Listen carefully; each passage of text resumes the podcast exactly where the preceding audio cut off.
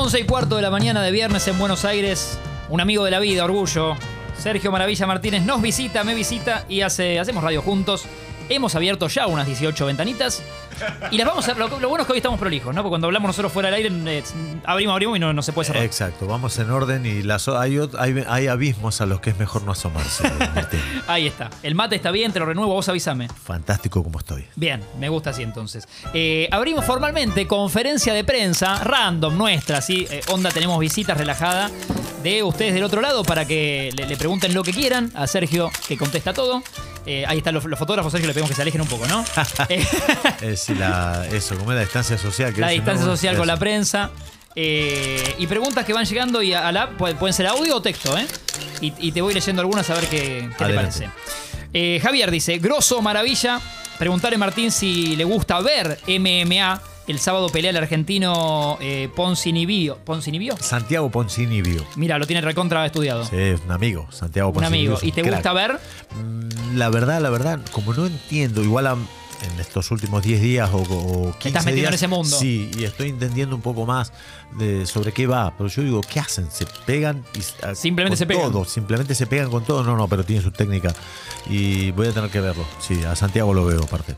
Acá estoy obligado a meter una pregunta yo. Esta es Mar- Martín de Colegial, Adelante. te pregunto. Sí, señor. Eh, en los famosos pesajes, viste que es remanido el tema de que, que se empieza a picantear, que se. ¿Parte de eso es, es siempre show o de verdad a veces se van al carajo? No, no, de verdad a veces se va al carajo. Sí, sí, no se puede de verdad controlar. le querés pegar ya mismo. Sí, y porque por ahí uno dice, bueno, hasta acá llego, yo hasta acá voy a ir, lo miro de cerquita, pero si el otro Nariz con da, nariz. exacto, y si el otro da, un- levanta un poquito la mano, vos levantaste la mano y por ahí hay este incluso por confusión se lían a Uno entendió mal la mira del otro. Exacto, o- exacto. O, el de afuera del staff dijo algo, ¿no? Exacto, alguno de atrás dijo, no sé qué dijo de tu vieja, yo escuché que estaba puteando usted, sí.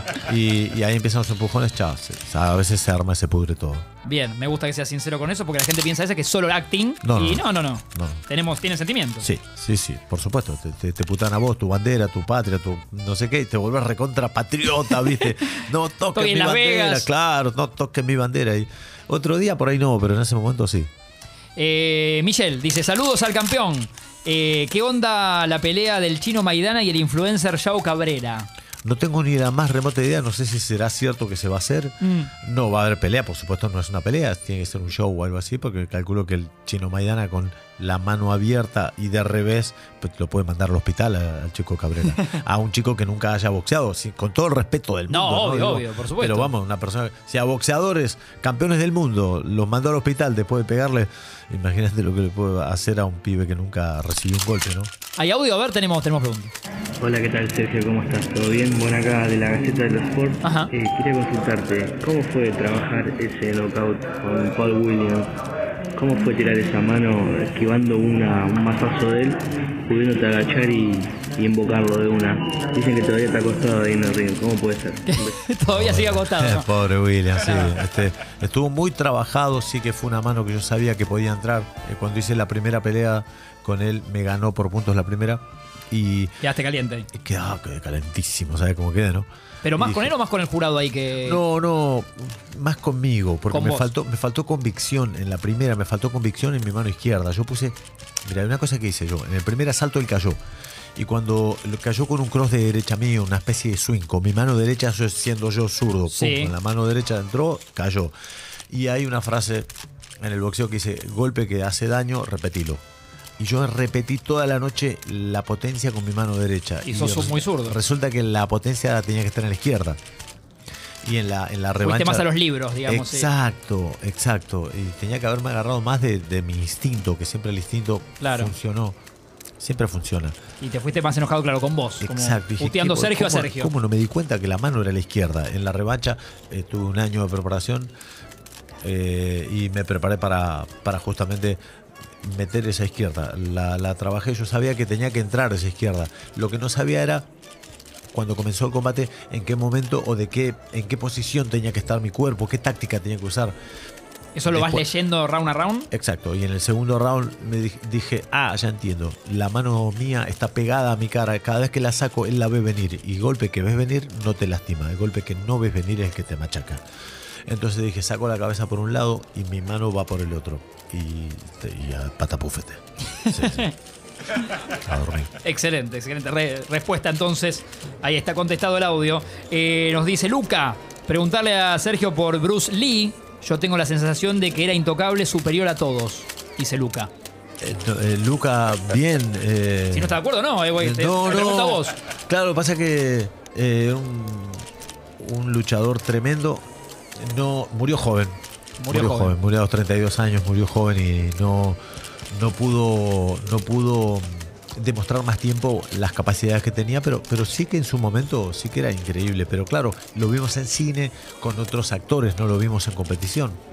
No lo vimos. Puede ser un yo poco menos- mentiroso el, claro, el, el marco. Claro, sí que sabía venderse, sí que sabía venderse todo esto con el respeto del mundo, lo digo, venderse, lo de venderse. El marketing. Exacto, sabía, porque el tipo tenía un- una calidad para hacer las cosas realmente maravillosas.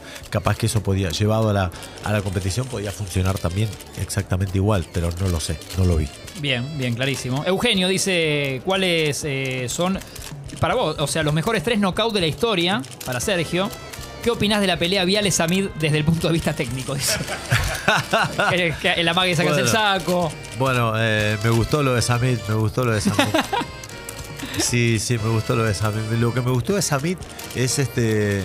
Un día que lo conocí, Sí. me dio una tarjeta de él. Una Alberto. Tarjeta. Sí, Alberto me dio una tarjeta de él y decía, soy, no sé, hincha de boca, soy este, peronista, sí, y abajo en la tarjeta decía, y le tengo bronca a Mauro Viale. ¡No! Entonces me parecía fantástico. ¿Lo decía en la tarjeta? Sí, sí, en la tarjeta.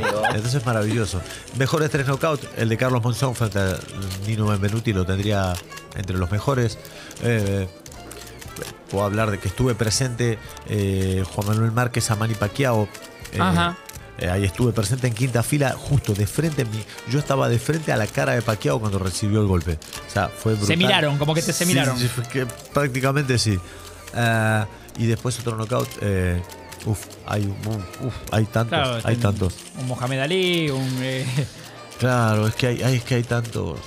Ah, me gustan los ganchos al hígado. Me gustan, Bonavena. Me gustan los knockouts al hígado. Me gustan Al hígado. Sí. ¿Son tus Hay favoritos? uno- Hay uno, que tiene un- el fallecido eh, Genaro Hernández, Chicanito Hernández, Sí. frente al Jíbaro Pérez. Creo que era Raúl Pérez, Raúl el Jíbaro Pérez. Un knockout al hígado Oh. de, de manual, brillante, maravilloso. De la Biblia. En la Biblia estaba escrito ese gancho. te quedás con ese. Sí.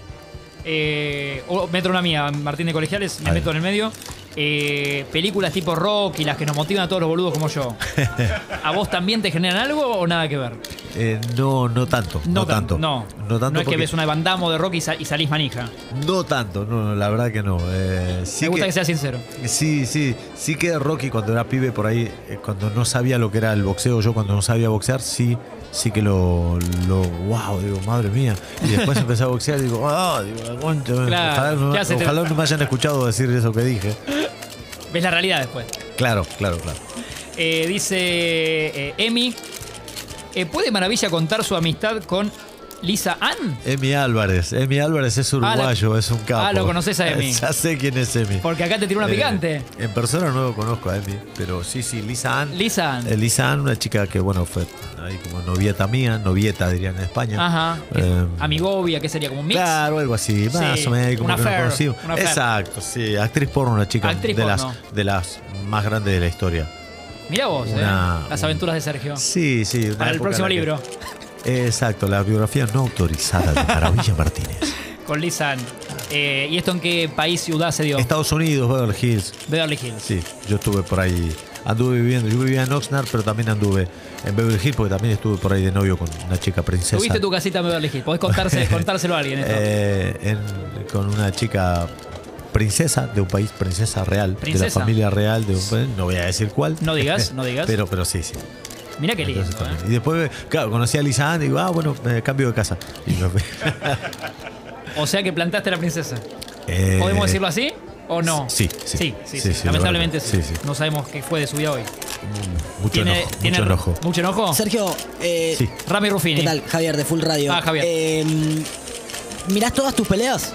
Sabes que no soy muy fanático mío, no suelo mirar, suelo ver a veces algunas cositas para encontrar los fallos, pero soy muy crítico y me cuesta verme, eh, me cuesta verme y decir, uy, que viene esto, que viene aquello, muy difícil, me critico mucho. Después más tarde me meto en este mundo que también les vendí, que es eh, hace un tiempito que Sergio se entrevistó a sí mismo, así que quiero ahondar ahí. Eh, Manu, pregunta para Maravilla, ¿cuándo fue la última vez? Bueno, esta si querés, eh, si no, no. ¿Qué hizo el amor? ¿Sabes que no me acuerdo? No, no, no me acuerdo. Hay una compañera, aunque sea en ¿Lo España. hay puedo una putear? compañ- ¿Qué- Lo claro. puedes putear, lo puedes putear. Ah, vale. A Manu, no sé si Manu, te conoce o no. ¿Tenés hermana, Manu? Ahí está. Un abrazo, Vayan a Manu. la puta que los Bueno, parió. ahí está. Ahí está, ahí está. Vamos a ir redondeando la excelente conferencia de, de Maravilla Martínez. Eh, vamos a ir eligiendo también en breve, Feli, el, bueno, nuestro ganador random o ganadora de remeras de Maldito Paparazzo y te la vas a elegir allá.